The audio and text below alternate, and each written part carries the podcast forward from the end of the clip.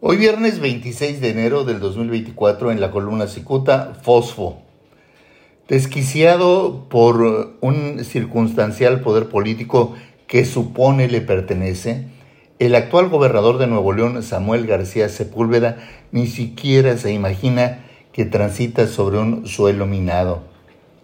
Y es que el joven Samuel es incapaz de medir el riesgo que corre al atreverse a desafiar a un colmilludo sistema que espera los tiempos para tomar venganza.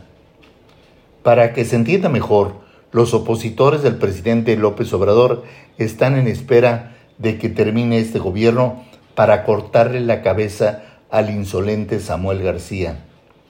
Habrá que subrayar que Samuel García se comporta tan audaz y tan desafiante porque goza del apoyo de López Obrador.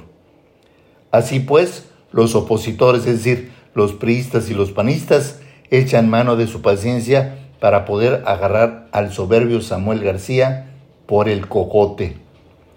Muchos de sus opositores están enojadísimos porque Samuel García puso de moda una frase que reza, se metieron con la generación equivocada. Les dice vetustos. Un longevo pero sensato refiere en alusión directa a Samuel García que la juventud es una enfermedad que se cura con los años. Lo dice un experto. También alude el destape que hizo García el martes de la semana pasada del diputado federal de Movimiento Ciudadano Jorge Álvarez Maínez como precandidato presidencial. Para este observador, Samuel García evidenció su desprecio hacia el dueño de Movimiento Ciudadano, el senador Dante Delgado Renauro. Muchas gracias, les saluda Jaime Flores.